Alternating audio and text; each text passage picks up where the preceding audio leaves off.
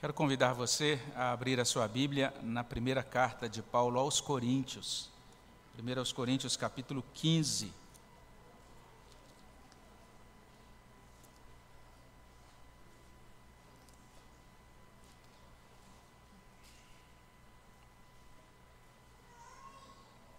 Primeiro aos Coríntios, capítulo 15, do verso 50 até o verso 58. Convido você também a abrir a sua Bíblia na sua casa, a estar atento para aquilo que será lido, será explicado agora com base na palavra de Deus. E nós que estamos aqui vamos ler juntos 1 Coríntios 15, de 50 até 58. Vamos ler. Isto afirmo, irmãos, que a carne e o sangue não podem herdar o reino de Deus, nem a corrupção herdar a incorrupção. Eis que vos digo um mistério: nem todos dormiremos, mas transformados seremos todos. No momento, num abrir e fechar de olhos, ao ressoar da última trombeta, a trombeta soará, os mortos ressuscitarão incorruptíveis e nós seremos transformados. Porque é necessário que este corpo corruptível se revista da incorruptibilidade e que o corpo mortal se revista da imortalidade. E quando este corpo corruptível se revestir de incorruptibilidade e o que é mortal se revestir de imortalidade, então se cumprirá a palavra que está escrita: Tragada foi a morte pela vitória. Onde está, ó morte, a tua vitória? Onde está, ó morte, o teu aguilhão? O aguilhão da morte é o pecado, e a força do pecado é a lei. Graças a Deus que nos dá a vitória por intermédio de nosso Senhor Jesus Cristo. Portanto, meus amados irmãos, sede firmes, inabaláveis e sempre abundantes na obra do Senhor, sabendo que no Senhor o vosso trabalho não é vão. Vamos orar. Obrigado, Pai, pela tua palavra. Suplicamos, ó Senhor, que o Senhor nos encaminhe o teu socorro, a tua ajuda, que teu Espírito Santo, ó Deus, nos ilumine as mentes, os corações, nos auxilie, ó Deus, e traga aquilo que é do Senhor, ó Deus, desta palavra para a nossa vida. Ó Deus, que o Senhor possa prevalecer sobre o nosso coração, que o Senhor possa nos guardar do inimigo nesse momento. Possa, Senhor Deus, verdadeiramente visitar as nossas almas com a tua graça, com teu amor, com a tua misericórdia, com teu poder. E que tanto nós reunidos aqui presencialmente, como também aqueles que estão é, ouvindo, que estão participando, ó Deus, dos seus lares, ó Pai, que haja edificação, que haja, ó Deus, consolação, que haja, ó Deus, salvação, que haja bênção do Senhor vindo, pra, vindo sobre nós e que, acima de tudo, o teu nome receba toda a glória. É o que pedimos no nome de Jesus. Amém, Senhor Deus. Nós costumamos repetir aqui na nossa igreja pelo menos duas vezes por mês, né? Um, um, documento, fazemos a leitura de um documento. Nós sempre lembramos que esse documento não é uma reza, né? é simplesmente um sumário, um resumo doutrinário chamado Credo Apostólico. É, algumas pessoas, quando chegam aqui pela primeira vez, acham meio esquisito isso, mas é interessante a gente poder repassar todo mês aquelas doutrinas, aquelas verdades fundamentais. E é muito interessante que nessa, nesse documento, no Credo Apostólico, nós temos o último bloco de crença cristã fundamental que trata da obra do Espírito Santo. E nas últimas linhas daquela declaração, daquele último bloco, melhor dizendo, nós dizemos o seguinte: nós lemos o seguinte: creio na ressurreição do corpo, creio na vida eterna e finalizamos dizendo amém. Eu creio na ressurreição do corpo e na vida eterna. Amém. Apesar disso, muitos, mesmo abraçando formalmente, vamos dizer assim, uma versão de cristianismo ou uma denominação de cristianismo, às vezes são atraídos né, de um lado para o outro, assim, por outras nuances doutrinárias. Alguns, de repente, começam, mesmo afirmando-se até mesmo presbiterianos, mas de repente começam a ter um pezinho lá no orientalismo e começando a ter umas noções de Deus, mais como uma espécie de energia ou como alguma coisa assim. Ou outros abraçam diferentes versões de doutrinas de reencarnação. Acreditam que a vida, nós estamos aqui nessa vida para cumprir determinada tarefa e vai terminar aqui esse momento e de repente a gente recomeça um ciclo de vida, é, simplesmente assumindo um novo corpo e isso infinitamente e dependendo da versão é, da crença na reencarnação, você pode chegar em diferentes é, soluções finais ou salva ideias de salvação final, não é? Mas o cristianismo foi estabelecido em uma cultura que a gente pode chamar de uma cultura gentílica, uma, uma cultura de pensamento grego que abraçava demais a ideia de reencarnação. E apesar disso, os cristãos se posicionaram dizendo: cremos na ressurreição. O apóstolo Paulo considera essa questão da ressurreição de grande importância. E aquela igreja, a igreja de Corinto, parece que era uma igreja que tinha alguns problemas assim, na verdade, muitos problemas, né? Basta você conferir a primeira carta, você vai perceber o apóstolo Paulo, de certa forma, respondendo a a pontuações, a questionamentos que foram encaminhados a ele, e várias perguntas, e parece que encaminharam para ele um documento mais ou menos assim: olha, Paulo, nossa igreja está com tais e tais dificuldades, e a gente precisa então que você nos dê um socorro com relação a estas questões. E ele vai escrevendo a carta em diferentes capítulos, tratando dos diferentes problemas, mas quando chegamos aqui nesse capítulo 12, fica bastante, ou no capítulo 15, melhor dizendo, fica bastante claro que algumas pessoas da igreja de Corinto estavam andando, estavam dizendo que não há ressurreição de mortos. Pode olhar aí, 1 Coríntios capítulo 15, versos 12 a 14, a gente traz assim, a gente encontra Paulo dizendo: Como, pois, afirmam alguns dentre vós que não há ressurreição de mortos? E ele prossegue com aquela fala que é tão repetida por muitos, né? Se não há ressurreição de mortos, então Cristo não ressuscitou. Se Cristo não ressuscitou, é vã a nossa pregação e vã a vossa fé. Para Paulo, a ressurreição é central. Se não há ressurreição, nós estamos perdendo nosso tempo aqui. É o que Paulo está dizendo, em outras palavras. Isso é tão importante que Paulo começa o capítulo 15, você pode olhar para, os, para as palavras iniciais dele, ele começa dizendo isso: Irmãos, eu venho lembrar-vos o evangelho que vos anunciei, o qual recebestes, no qual ainda perseverais. Se você olha o versículo 3 aí do capítulo 15, olha o que diz, dizem os versos 3 e 4. Antes de tudo, vos entreguei o que também recebi: que Cristo morreu pelos nossos pecados, segundo as Escrituras, e que foi sepultado e ressuscitou ao terceiro dia, segundo as Escrituras. Paulo está dizendo: esse é o Evangelho. É por meio desse Evangelho que nós somos salvos, se nós permanecermos firmados nele. E o que diz esse Evangelho? Cristo morreu pelos nossos pecados e Cristo ressuscitou ao terceiro dia, segundo as Escrituras. Então, por conta desse problema, dessas pessoas que estavam se levantando ali na igreja de Corinto, e dizendo que não há ressurreição, Paulo escreve o capítulo 15.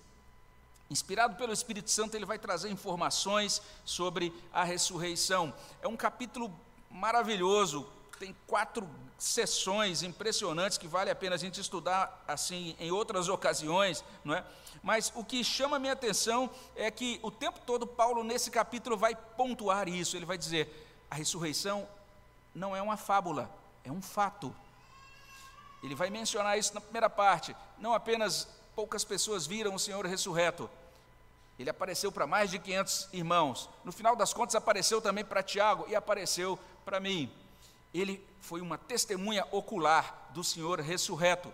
Além disso, ele vai dizer no capítulo 15 também, no verso 20, ele diz: De fato, Cristo ressuscitou dentre os mortos, sendo ele as primícias dos que dormem.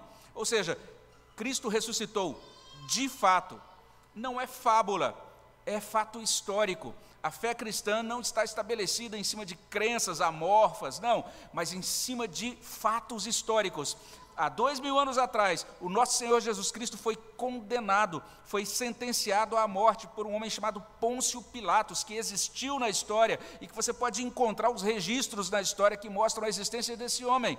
E há dois mil anos atrás, o nosso Senhor ressuscitou e ficou mais de 40 dias, ou pelo menos cerca de 40 dias, ressurreto nesta terra antes de subir aos céus, como a gente lê no início do livro de Atos. Então, creio na ressurreição.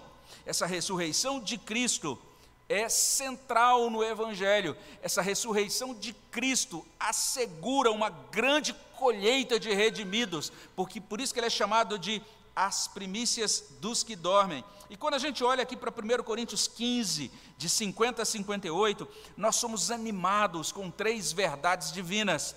A primeira verdade está aí nos versos 50 a 52, porque Cristo ressuscitou, nós também ressuscitaremos.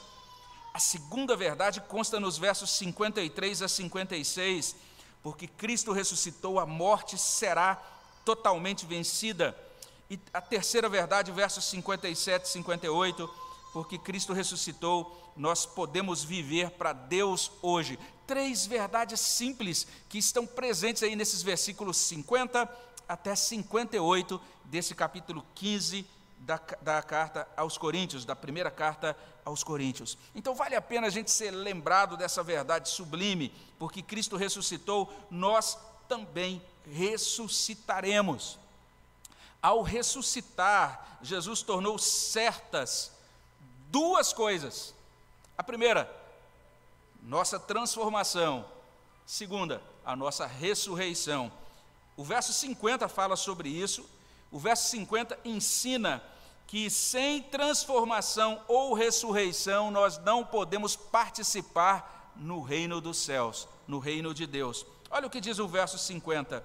Isto afirma, irmãos, que a carne e o sangue não podem herdar o reino de Deus, nem a corrupção herdar a incorrupção. Paulo está dizendo isso. Nós somos marcados por um evento chamado queda. E talvez você diga, ah, o que, que eu tenho a ver com a queda? Eu não estava lá, né? Por que, por que, que a culpa é minha? O que, que isso traz para mim? Não tem nada a ver comigo. Você lê a história de Adão e Eva e fala, isso é muito distante, eu não tenho nada a ver com essa história.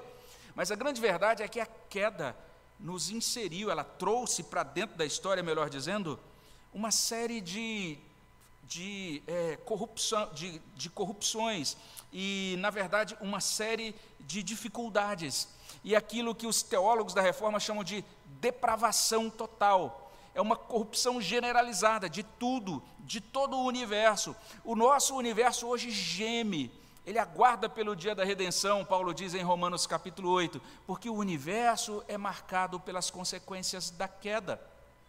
Nós estamos saindo de, uma, de um período grave, né, os dois anos de grande temor, de muitos cuidados sendo tomados, de é, fechamento de igrejas por conta de uma pandemia. Então a gente viu que nossos corpos são sujeitos à falência total por conta da ingerência de um vírus. Nós agora enfrentamos doença, tudo isso resultado da queda. Paulo chama essa situação, ele usa determinadas palavras para nomear isso, e ele vai mencionar isso, ele vai dizer, por exemplo, ele vai dizer: que nós somos constituídos de carne e sangue. Carne e sangue é o modo de Paulo se referir à nossa natureza antes da glorificação, a nossa natureza marcada pela decadência da queda. Ele também vai usar uma outra expressão, ele diz que a corrupção não pode herdar a incorrupção. Ele não apenas nos chama de pessoas que estão marcadas por esse rótulo né, de carne e sangue, pessoas marcadas com fragilidade, marcadas também por corrupção da queda, mas também nós somos chamados aqui de aqueles que são afetados, que estão a cada dia sendo é, experimentando a corrupção dos seus corpos. Então, nós somos marcados pela queda, nós somos carne e sangue, nós experimentamos corrupção. O nosso estado não comporta a glória de Deus. Nessa nossa atual condição, se Deus se manifestasse em glória agora, aqui no nosso meio, sem nenhuma mediação, nós seríamos fulminados. Nós somos aceitos na presença de Deus em nome de Cristo, pela mediação de Cristo, cobertos pelo sangue de Cristo, cobertos pela justiça de Cristo. Então nós adentramos na presença de Deus por causa do nosso supremo sumo sacerdote, o Senhor Jesus Cristo. Mas o que Paulo diz aqui nesses versículos é que Deus vai nos reconfigurar para que nós desfrutemos do reino. Deus vai produzir em nós uma transformação. Por meio dessa transformação, nós poderemos comparecer diante de Deus no reino consumado. E Ele vai prover transformação e, ao mesmo tempo, ressurreição. Ele explica isso a partir do verso 51. Ele diz: Eis que vos digo um mistério, algo que foi revelado somente naquele período em que Deus revelou-se aos apóstolos. Ele diz: Nem todos dormiremos, mas todos seremos transformados. Ele está simplesmente dizendo isso: que quando Cristo voltar, alguns cristãos já terão morrido, mas nem todos. Alguns estarão vivos no momento em que Cristo voltar. Ele diz: todos serão transformados. Esse nós, nós seremos transformados desse estado de carne e sangue para um corpo espiritual, desse estado de corruptibilidade para um estado de incorruptibilidade. Ele está falando então daquele grande dia, veja só o verso 52. Num momento, num abrir e fechar de olhos, ao ressoar da última trombeta, a trombeta soará, os mortos ressuscitarão incorruptíveis, e nós, ele está falando daqueles que estiverem vivos no momento da volta de Cristo, e nós seremos transformados. Então, Cristo realizou uma obra redentora, Cristo ressuscitou dentre os mortos, o que assegura essa transformação, essa ressurreição do povo de Deus, é a ressurreição de Cristo. Cristo, na sua ressurreição, completou uma obra poderosa que assegura agora a ressurreição dos filhos de Deus. Ele ressuscitou como primícia dos que dormem, e porque ele ressuscitou, nós também ressuscitaremos. Esse é o primeiro ensino, mas não é o único ensino. Em segundo lugar, quando nós olhamos para esse texto, nós verificamos também que porque Cristo ressuscitou, a morte será totalmente vencida. A morte será totalmente vencida. Ao ressuscitar, Jesus tornou certa a derrota da morte. Está aí a partir do verso 53 até o versículo 56. E é bem interessante nós entendermos bem isso, não é? Às vezes a gente ouve alguém dizer, a morte já foi vencida. E isso não é de todo errado. Porque quando Cristo ressuscitou, ele venceu a morte naquela ocasião. Mas nós precisamos admitir que de lá para cá, os servos de Deus daquela primeira geração cristã morreram. E depois eles cederam lugar para as gerações seguintes. E hoje nós estamos mais de dois mil anos depois da vinda de Cristo. Então nós ainda lidamos com a morte como inimigo. É nesses termos que nós aguardamos essa derrota final da morte. Se você olhar para o capítulo 15, versículo 26, você vai ver que o apóstolo Paulo nos ajuda a compreender isso, porque ele diz que a morte é o último inimigo a ser destruído. O último inimigo a ser destruído é a morte. E ela é o inimigo derradeiro do próprio Senhor Jesus Cristo. Porque o texto aí em 1 Coríntios 15, no contexto, está falando de Cristo colocando todas as coisas debaixo dos pés dele sendo rei sobre todas as coisas. E quando ele menciona isso, ele diz: Mas falta ainda um inimigo a ser vencido. O último é a morte. A morte é o último inimigo de Cristo e também ela é o inimigo derradeiro de cada crente que deixa esse mundo antes da volta de Cristo. É por isso que grande parte de nossos problemas nesse mundo tem ligação com o pavor da morte. A gente lê sobre isso em Hebreus capítulo 2, versículo 15. Hebreus 2,15 diz que Cristo veio para livrar todos aqueles que estavam escravizados pelo poder da morte. O grande fato é esse, de acordo com o apóstolo Paulo: Cristo ressuscitou E uma vez que ele ressuscitou, ele nos ressuscitará. E ele vai fazer de tal maneira que o nosso corpo atual, a nossa estrutura atual, será transmutada em incorrupção, em glória, em poder, em essência espiritual. Confira depois, essas palavras estão em 1 Coríntios 15, 42 e 44. Achei tão interessante lendo e vendo Paulo contrastando a situação atual com a situação do corpo ressurreto ele usa essas expressões: incorrupção, glória, poder, um corpo espiritual. E isso é necessário, como a gente vê aqui no verso 53. Veja só, é necessário que esse corpo corruptível se revista da incorruptibilidade e que o corpo mortal se revista da imortalidade. Nós precisamos entender essa palavra de Paulo. É necessário. É uma palavra importante demais. Paulo está se contrapondo ao pensamento grego que afetava bastante os crentes de Corinto. O pensamento grego não apenas afetava os crentes de Corinto, mas nos afeta hoje. Não sei se você já ouviu, ou se você de repente já pensou algo mais ou menos assim, não é? Algo mais ou menos assim. Ah, isso aí é só o corpo dele, mas o importante é a parte espiritual dele. Alguma coisa mais ou menos assim. Né? Você já imaginou que você tem uma parte espiritual que é mais importante do que o seu corpo? Isso não é cristianismo. Isso é totalmente diferente da religião, do judaísmo, totalmente diferente do cristianismo. O cristianismo diz que nós somos seres inteiros. Então preste atenção. Talvez você não vai gostar disso que eu vou dizer, né? Mas quando você se olha no espelho e se vê e enxerga o seu corpo, não é? Entenda isso esse corpo é você.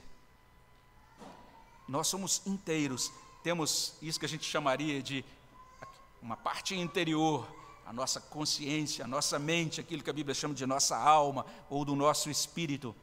Mas temos o nosso corpo e nós somos inteiros. É necessário que haja a ressurreição, para que haja completação da salvação de Cristo sobre o nosso ser inteiro, integral. Cristo não apenas é, se transmutou em um espírito evoluído ou iluminado, como é dito em algumas seitas.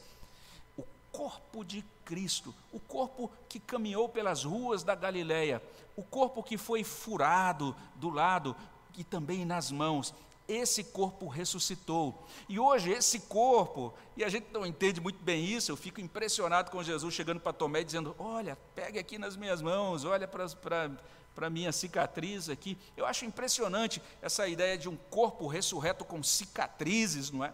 Mas observe isso: esse corpo ressurreto está hoje do lado direito de Deus Pai Todo-Poderoso, intercedendo por nós.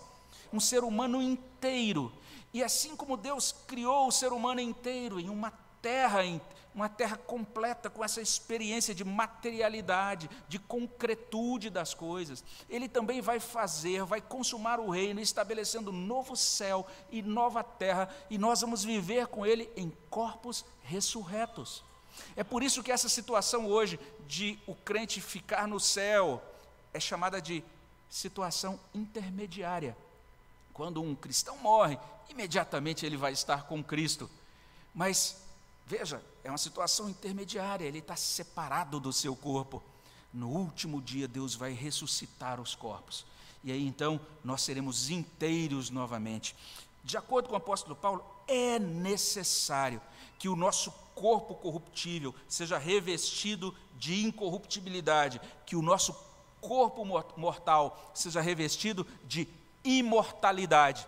Isso é ressurreição.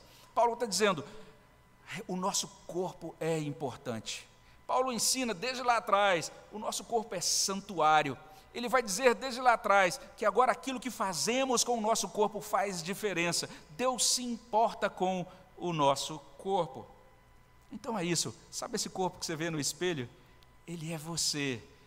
E você vai é, conviver com você mesmo eternamente. Falar, ah, mas eu não gosto muito dessa pinta ou desse negócio aqui, eu estou ficando meio careca aqui. A gente é, precisa ler e entender bem 1 Coríntios 15, Paulo parece indicar que a aparência final do nosso corpo é uma coisa quase que incompreensível, não, não tem é, muita relação com a nossa aparência atual. Ele diz que é mais ou menos como a relação entre uma semente de uma árvore que você planta na terra e tempos depois você tem aquela árvore crescida. Ele diz: o nosso corpo hoje é como aquela semente enrugadinha ali da laranja que você planta e, e agora vai é, jogar água e colocar adubo até que ela cresça. O corpo da ressurreição, o corpo é um corpo glorioso, mas será o nosso corpo.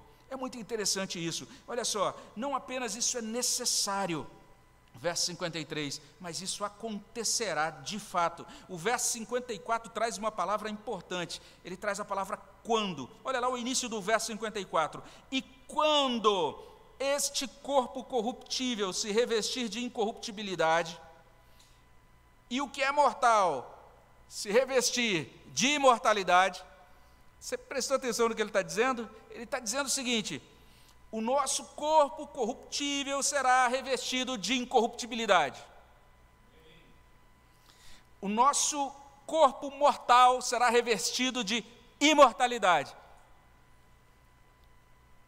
Para Paulo, a questão do ser é inquestionável, isso vai acontecer. A única questão em aberto é quando. Quando? Quando será isso? Na volta do Senhor. Mas ele está dizendo: isso será cumprido, isso será realizado, isso acontecerá na consumação. E quando isso acontecer, no dia da consumação, no dia em que chegar esse grande momento da volta, do retorno triunfante de Cristo, aí no final do verso 54, a gente tem essa grande revelação. Então, se cumprirá a palavra que está escrita: tragada foi a morte pela vitória. E aí vem essa grande essa grande palavra, né, que é extraída lá de Oséias 13. Onde está, ó morte, a tua vitória? Onde está, ó morte, o teu aguilhão?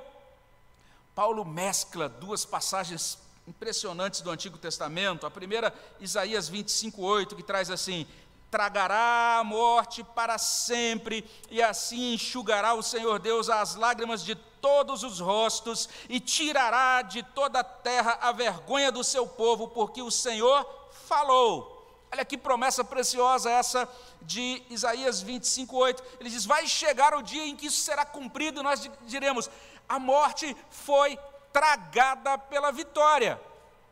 Além disso, ele cita o texto de Oséias, que lá no capítulo 13, versículo 14, Oséias 13, 14, traz: Eu os remirei do poder do inferno e os resgatarei da morte. Onde está, ó morte, as tuas pragas? Onde está, ó inferno, a tua destruição? Paulo pega agora esse texto, está dizendo: olha só, isso vai se cumprir, porque o Senhor ressuscitou, agora nós estamos assegurados dessa realidade, dessa verdade. Porque Cristo, em Sua ressurreição, venceu a morte, porque Cristo resolveu o problema do pecado.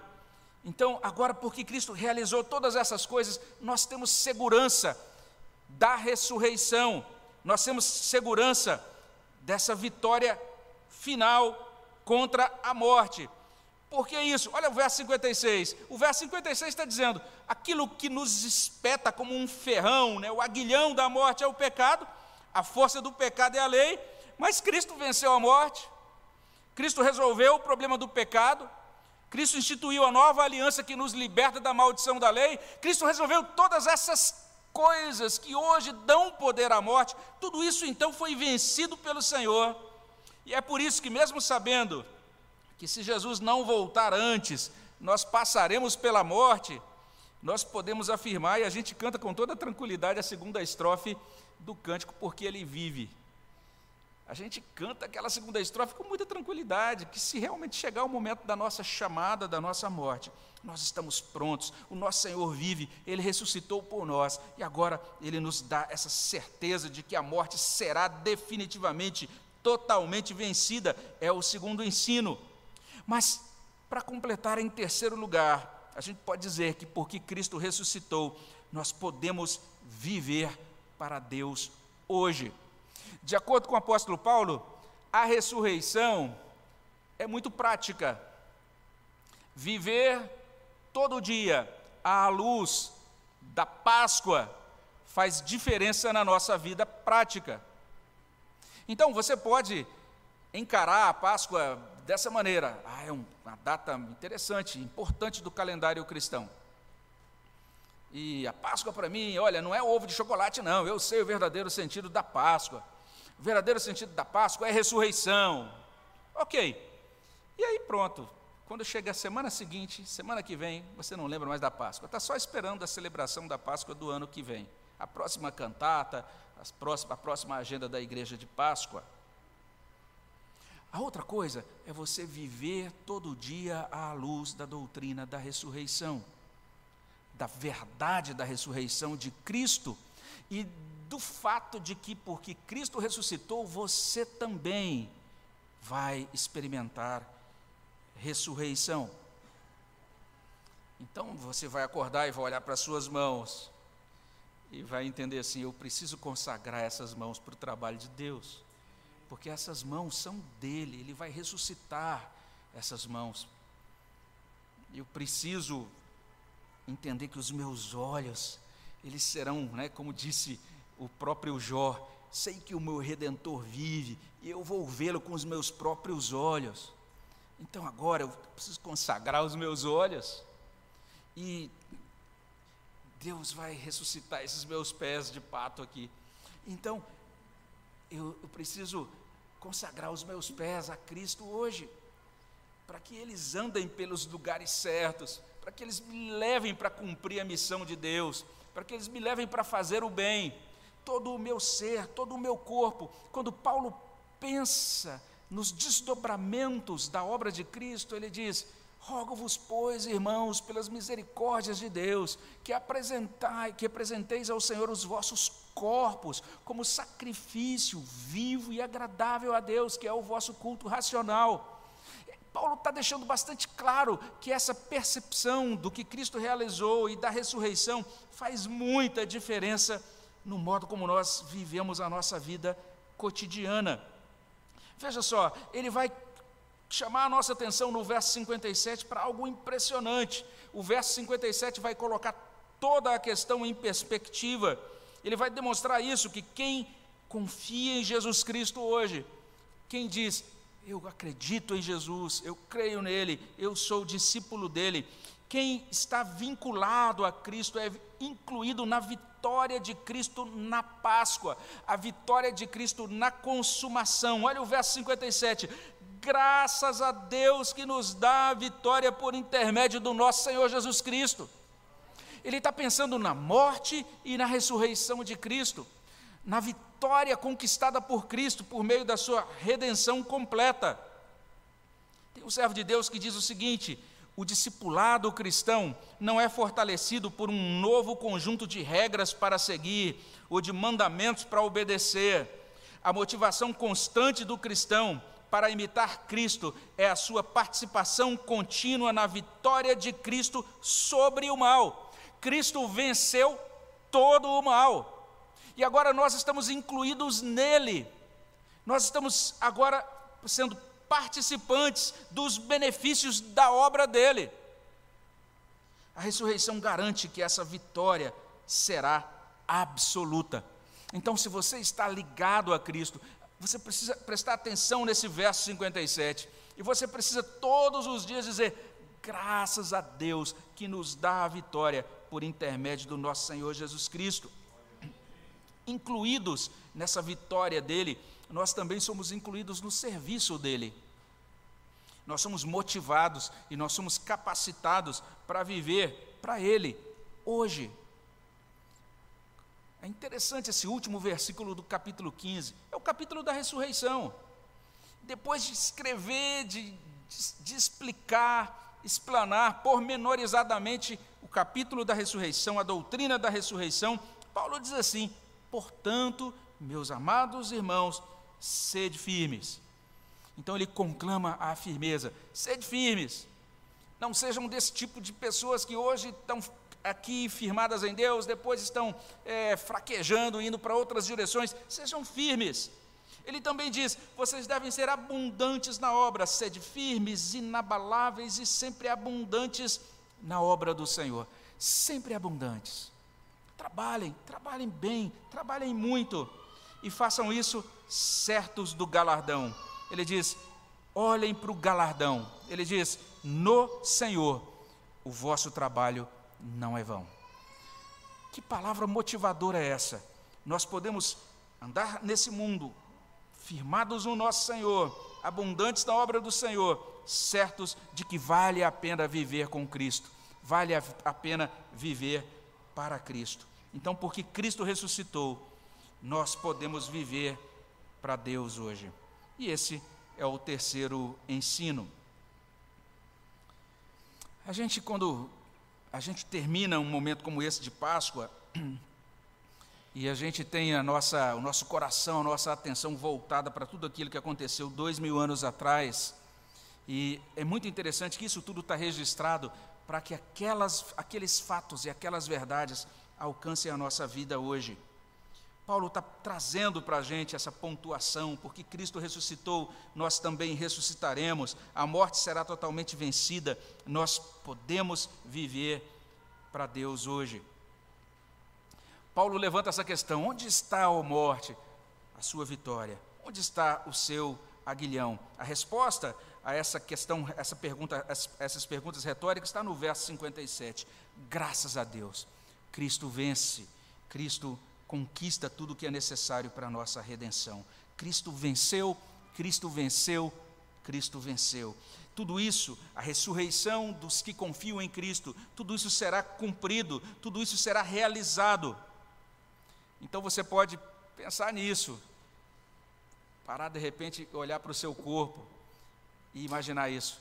Esse corpo será glorificado, esse corpo será imortalizado, esse corpo será ressuscitado. A gente pode pensar o nosso corpo à luz do verso 54.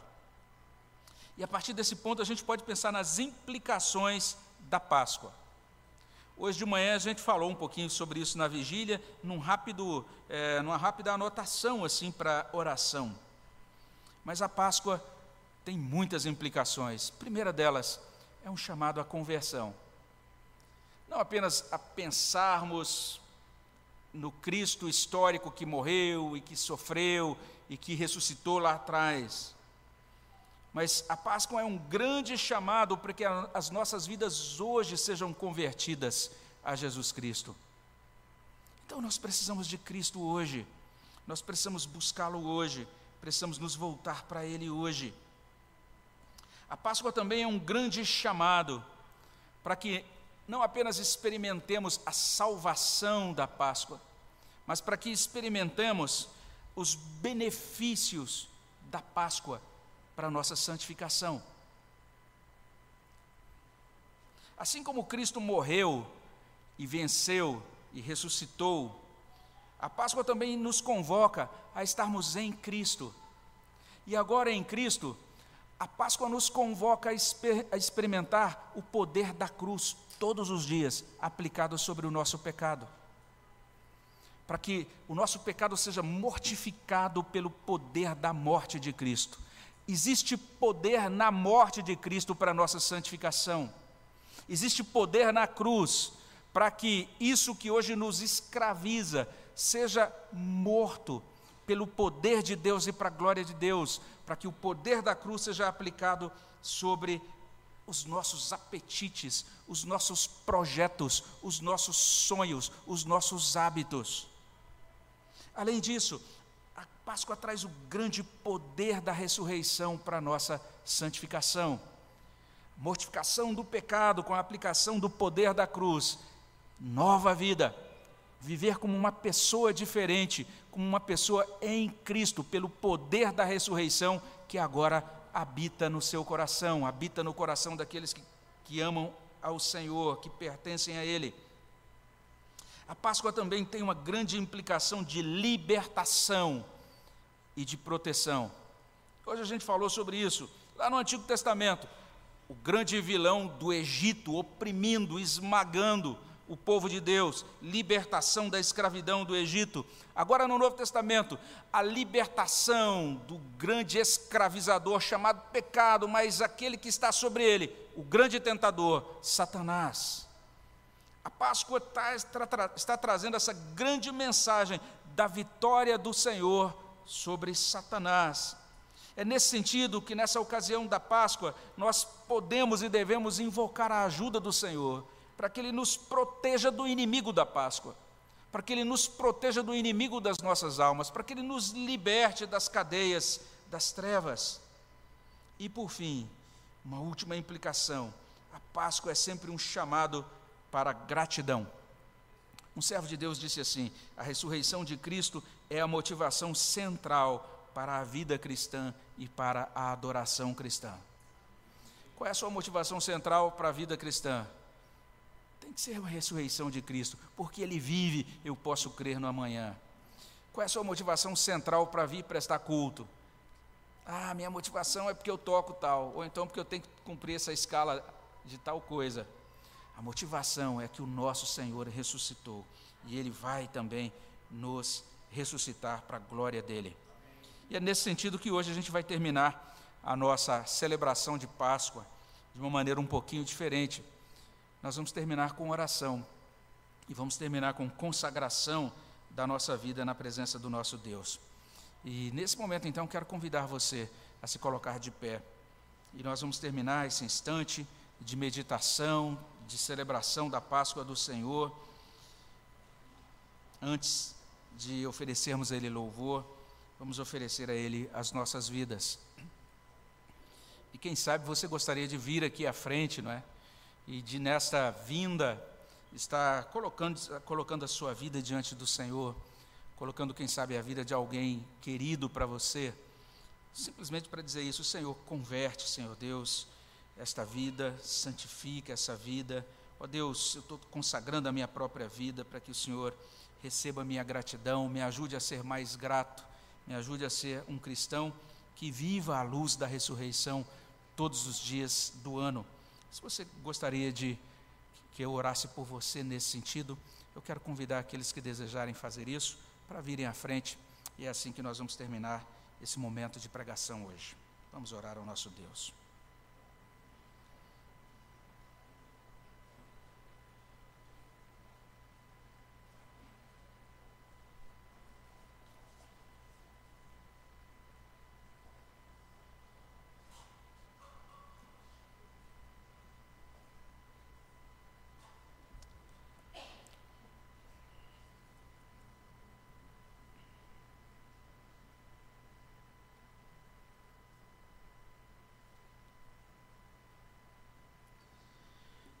Senhor Deus, no nome de Jesus, queremos nos colocar na tua presença.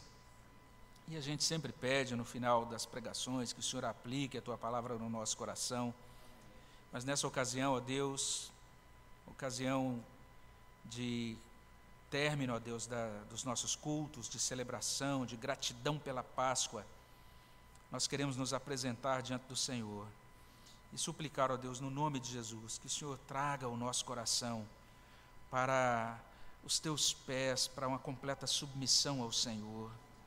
Que o Senhor converta, Senhor Deus, todas as nossas inclinações, ó Deus, que às vezes são inclinações que querem nos afastar do Senhor. Deus, traz, ó Deus, o nosso coração, toma o nosso coração nas tuas mãos. Ó Deus, traz-nos para uma comunhão viva com o Senhor. Ajuda-nos, Senhor Deus, a não apenas compreender intelectualmente, mas a ter essa convicção no nosso coração de que o Senhor é vivo, de que o Senhor completou essa obra de salvação em nosso favor. Ó oh Deus, que esta salvação completada na cruz do Calvário, essa salvação confirmada pelo túmulo vazio, pela tua manifestação no meio dos discípulos naqueles dias, mostrando que o Senhor venceu a morte, Ó oh, Pai, que todas essas verdades, ó Deus, alcancem a nossa vida hoje, ó Pai. Que nós possamos viver no poder da tua cruz e também no poder da tua ressurreição. Ó Deus, olha para as nossas vidas, às vezes tão fragmentadas, para as nossas intenções, ó Deus, de consagração, de dedicação, que não chegam muito longe. Nós precisamos do teu auxílio. Nós precisamos da, do poder do teu Espírito Santo derramado sobre nós, ó Pai. Nós precisamos, ó Deus, no nome de Jesus, que o Senhor nos limpe, que o Senhor tire toda a escória, toda sujeira, Senhor Deus, todo pecado oculto, que o Senhor lance por terra toda obra de Satanás, ó Pai, e que o Senhor confirme o poder da vitória do Senhor na Páscoa, na nossa vida e no nosso coração e na nossa família hoje, ó Pai. Tem misericórdia de nós, ó Pai. Haja, ó Deus, no nosso coração, e assim como os discípulos ficaram tomados de assombro, maravilhados, e poucos dias depois, ó Deus, receberam o poder do Teu Espírito Santo para serem testemunhas do Teu Evangelho. Que o Senhor, ó Deus, também nos encha de admiração e de dedicação, e, ó Deus, de consagração sincera ao Senhor, ó Pai, e nos faça testemunhas cheias do Teu Espírito, ó Deus, para sermos instrumentos do Teu amor, para levarmos a Tua palavra e o Senhor Jesus Cristo para outras pessoas, ó Deus mas, ó Deus, que isso seja um transbordamento da tua presença e do Senhor reinando em nós, ó Deus. Nós nos colocamos nas tuas mãos e nos encomendamos aos cuidados do teu Espírito, no nome de Jesus. Amém, Senhor Deus.